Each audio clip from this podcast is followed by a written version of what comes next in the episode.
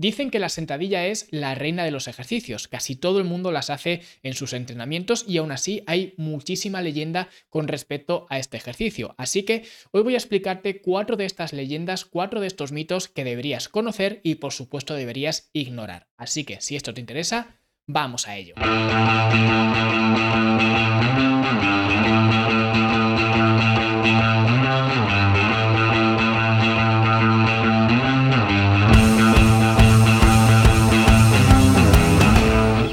Y como siempre digo, los ejercicios, tales como la sentadilla en este caso o cualquier otro, no son los que realmente generan cambios en el cuerpo, no tienen esas propiedades que mucha gente les quiere atribuir. De hecho, son meras herramientas, así como también lo son los mismos entrenamientos. Al final, ni los ejercicios ni los entrenamientos son los que generan cambios en el cuerpo. Lo que lo hace, lo que cambia el cuerpo, lo que moldea el cuerpo, son los programas de entrenamiento. Es decir, el contexto en el cual aplicas los ejercicios dentro de un entrenamiento y un conjunto de entrenamientos es lo que conforma un programa. Así que si quieres tener un programa de entrenamiento, puedes descargar la primera fase del programa lanzadera, que es el que hacemos en la academia, y lo puedes hacer desde fitnesslanube.com barra lanzadera y al menos tendrás una fase de este programa que ya digo que es al final lo que realmente va a marcar la diferencia. No los ejercicios, no los entrenamientos, sino los programas de entrenamiento. Así que ya lo sabes, fitnesslanube.com barra lanzadera. Y ahora sí vamos a hablar sobre la sentadilla y es que la sentadilla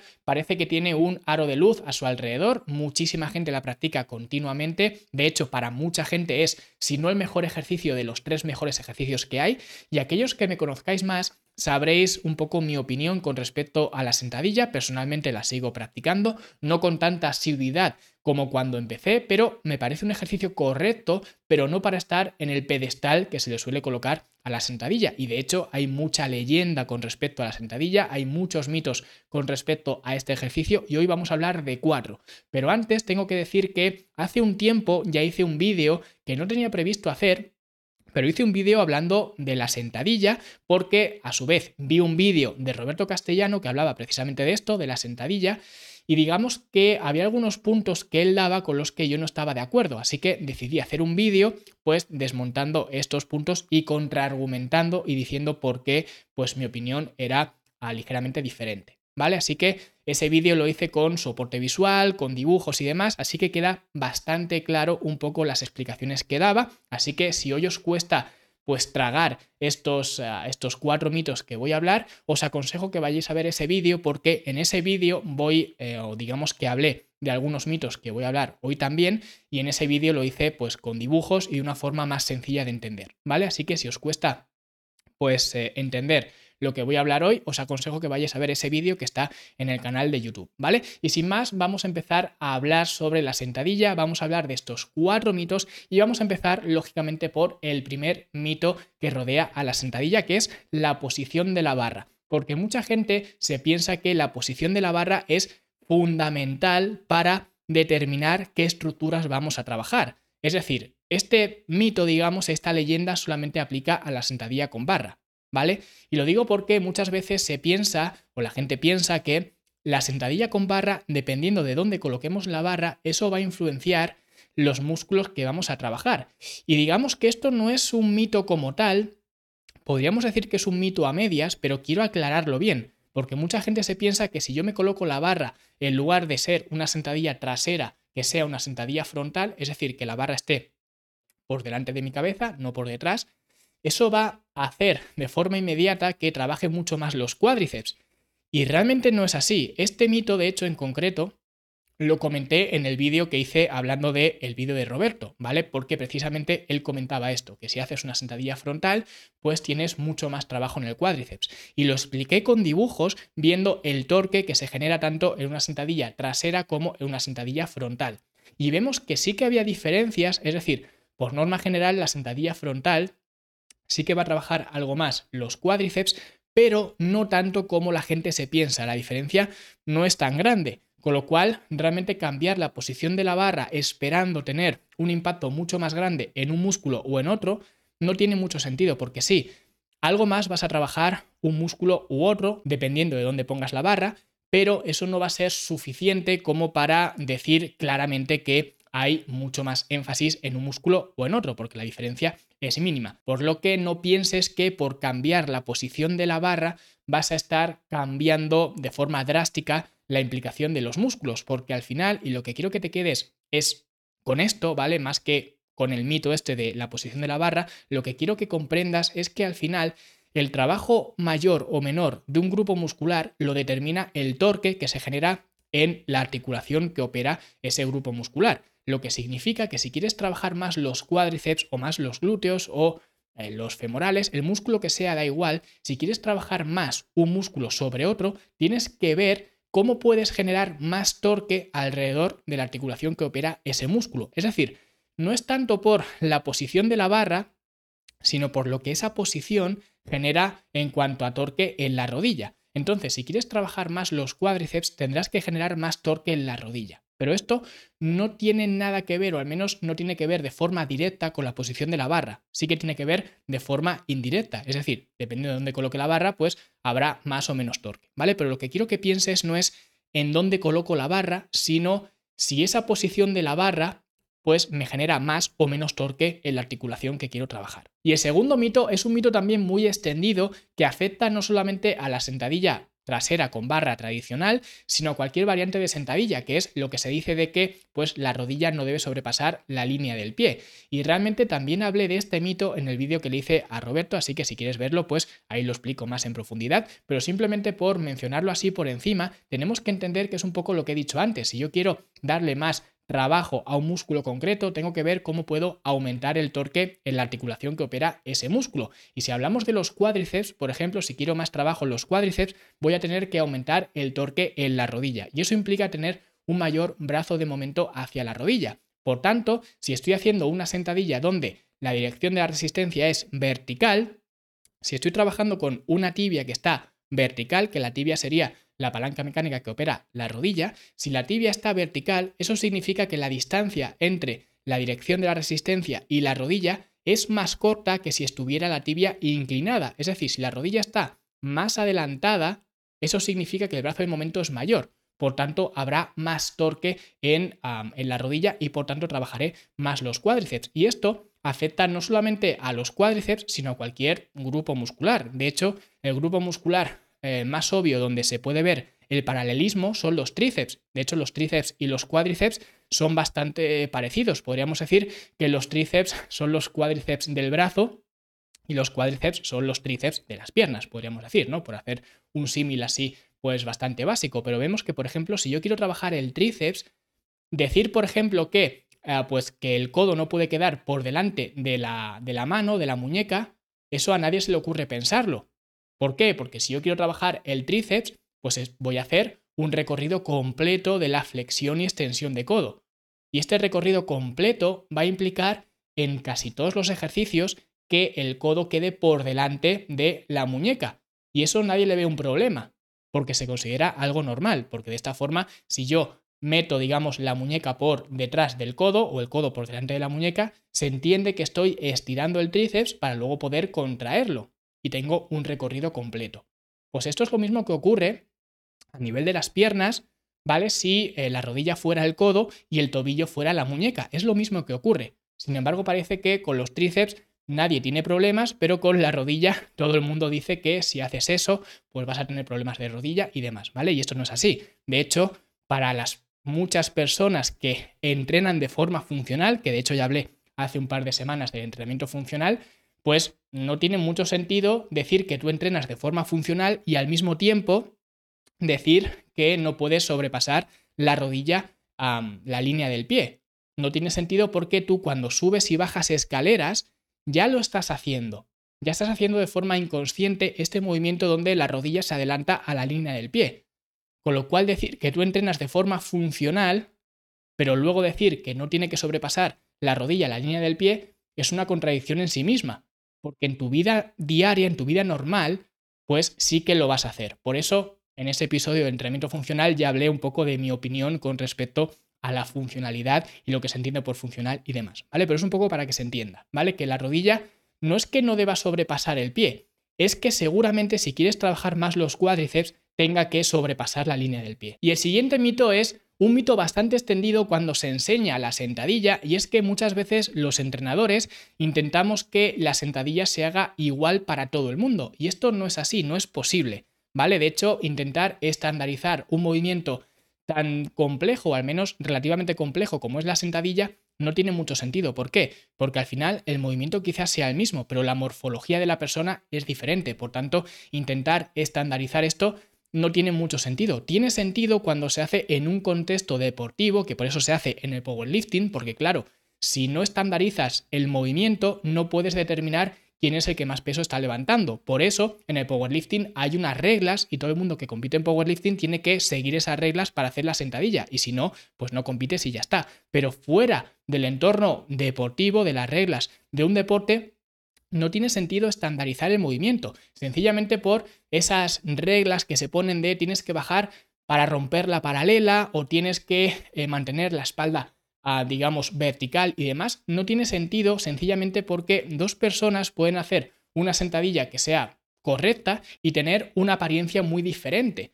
¿Por qué? Sencillamente por la composición de esa persona. De hecho, digamos que las sentadillas más bonitas que vais a ver las vais a ver de gente que tenga las tibias muy largas, los fémur muy cortos y los torsos muy largos, ¿vale? Relativamente largos estoy hablando, no estoy hablando de que sea un monstruo con unas tibias así y un torso así o un fémur así o demás, ¿vale? Estoy hablando de que relativamente las eh, longitudes de estas extremidades y del torso sean, digamos, proporcionales, ¿vale? Que las tibias sean bastante más largas, los fémur más cortos y los torsos más largos. Esto es la sentadilla, digamos, perfecta que vemos en la foto, que vemos en libros y que realmente intentamos que todo el mundo haga sentadillas así cuando no tienen las mismas proporciones. Es un tanto absurdo. De hecho, si le damos la vuelta a esto y tenemos una persona que tiene las tibias muy cortas, los fémurs muy largos y a los, eh, los torsos muy cortos, vamos a ver que la sentadilla es prácticamente inviable. Va a ser imposible que esa persona haga una sentadilla manteniendo eh, una verticalidad en la espalda. Va a ser imposible, porque si lo intentamos hacer, esa persona se va a caer. ¿Vale? Se va a caer para atrás. Entonces, para solucionar esto se pueden hacer algunas cosas, ¿vale? Se pueden hacer otras variaciones de sentadilla, que es un poco lo que yo también propongo, es hacer más variaciones más allá de trabajar con la línea de resistencia vertical, ¿vale? Trabajar, por ejemplo, con los talones elevados. Es decir, se puede hacer diferentes modificaciones con respecto a este ejercicio que intentan compensar o solucionar, digamos, pues esta problemática que puede tener una persona que no esté construida para hacer sentadilla, ¿vale? Así que simplemente para que lo sepáis que no hay dos sentadillas iguales porque no hay dos personas iguales. Entonces, no intentemos estandarizar un movimiento fuera de un deporte donde realmente no nos interesa tener esas eh, reglas con el, con el movimiento, ¿vale? Así que entended esto que si dos personas no son iguales, no puede haber dos sentadillas iguales. Y os remito también a un vídeo que hizo Tom Purvis, es un vídeo muy, muy antiguo, pero lo explica con un modelo anatómico de, de hierro, ¿vale? Para que se vea un poco las diferencias que existen entre las proporciones de las tibias, los fémur y los torsos. Y el último mito es un mito que no es que sea un mito como tal, pero habitualmente se entiende que la sentadilla trabaja toda la pierna. Por eso es uno de los ejercicios favoritos de casi todo el mundo que dice que la sentadilla es el mejor ejercicio, porque se entiende que la sentadilla trabaja toda la pierna. Sin embargo, hay algunas complicaciones con respecto a la sentadilla, no solamente biomecánicas, sino también a nivel neurológico. Y esto se explica por la paradoja de Lombard, ¿vale? La paradoja de Lombard es una paradoja que mucha gente, yo a mi modo de ver, creo que la entiende mal, o al menos yo no la entiendo igual que mucha gente, sencillamente porque es una paradoja. Y la esencia de una paradoja es que es algo que viola la lógica, que viola la normalidad. Por eso es una paradoja. Y la paradoja se, digamos, explica la paradoja expone que sería imposible que se hagan dos funciones, digamos, de un músculo que son funciones antagonistas y que exista movimiento. Es decir, si yo estoy extendiendo la rodilla con los cuádriceps y al mismo tiempo estoy trabajando los femorales, en teoría no debería haber movimiento de la rodilla. ¿Por qué? Porque los cuádriceps intentan extender la rodilla y los femorales intentan eh, flexionar la rodilla, lo que significa que no debería haber movimiento pero sí que lo hay. Por eso es una paradoja, porque yo hago una sentadilla y efectivamente estoy extendiendo la rodilla y estoy trabajando los, los femorales. Entonces, ¿por qué ocurre esto? Pues esto ocurre porque más tarde, eh, me parece que fue Charles eh, Sherrington, que fue unos años eh, más tarde quien acuñó pues la, la regla o la ley de la inhibición recíproca, lo que significa que cuando estoy pues contrayendo un músculo, el músculo antagonista es el que se relaja, se le manda un reflejo de inhibición donde ese músculo se relaja. Lo más fácil de ver es cuando trabajamos bíceps y tríceps. ¿Por qué? Porque es muy fácil ver que el bíceps es el antagonista del tríceps y el tríceps el antagonista del bíceps. Con lo cual, si yo estoy flexionando el bíceps, si estoy ah, trabajando el bíceps, lo que estoy haciendo a su vez es relajando el tríceps. Entonces, si entendemos esto, podremos ver que cuando estoy haciendo una sentadilla, lo que estoy haciendo es una extensión tanto de la cadera como de la rodilla. Y si vemos los músculos que trabajan estas dos funciones, tanto la extensión de cadera como la extensión de rodilla, vemos que la extensión de la cadera la provocan tanto los glúteos, ¿vale? Que sería el motor principal, como también los aductores, como también los femorales o isquiosurales, ¿vale? Y la extensión de la, de la rodilla la harían principalmente los cuádriceps, lo que significa que si yo estoy haciendo efectivamente una extensión de rodilla, si hay algún músculo que flexione la rodilla, ese músculo, que en este caso serían los, eh, los femorales, quedaría inhibido para que se pueda producir esa extensión de rodilla. Por lo tanto, con esta ley de inervación recíproca, o perdón, de inhibición recíproca en la mano, vemos que no sería ya una paradoja, porque tiene una explicación el por qué ocurre esto. Y ocurre sencillamente por eso, porque yo puedo extender la cadera sin la ayuda o con la menor ayuda posible de los femorales, ¿vale? Porque lo hago con los glúteos y los aductores. Pero no puedo extender la rodilla sin los cuádriceps. Con lo cual, si yo estoy extendiendo la rodilla, tiene que haber algo que impida que se flexione la rodilla. De tal forma que los femorales los podríamos sacar de la ecuación con respecto a la sentadilla. Y lo mismo ocurre con una porción del cuádriceps que es el recto femoral. El recto femoral es una de las porciones del cuádriceps que no solamente sirve para extender la rodilla, sino que sirve para flexionar la cadera. Lo que significa que si yo estoy extendiendo la cadera, ese mismo principio de inhibición recíproca va a afectar al recto femoral, lo que significa que yo estoy haciendo un ejercicio que se supone que es fantástico es el más completo para la pierna, pero resulta que de los tres grupos musculares que están extendiendo la cadera, estoy renunciando a uno, a los femorales, ¿vale? Por eso la sentadilla no es un buen ejercicio para trabajar los femorales, de hecho es bastante mal. Y además, de los músculos que extienden la rodilla, ¿vale? Que es eh, el cuádriceps, estoy renunciando a uno de esos cuatro músculos, que es el recto femoral.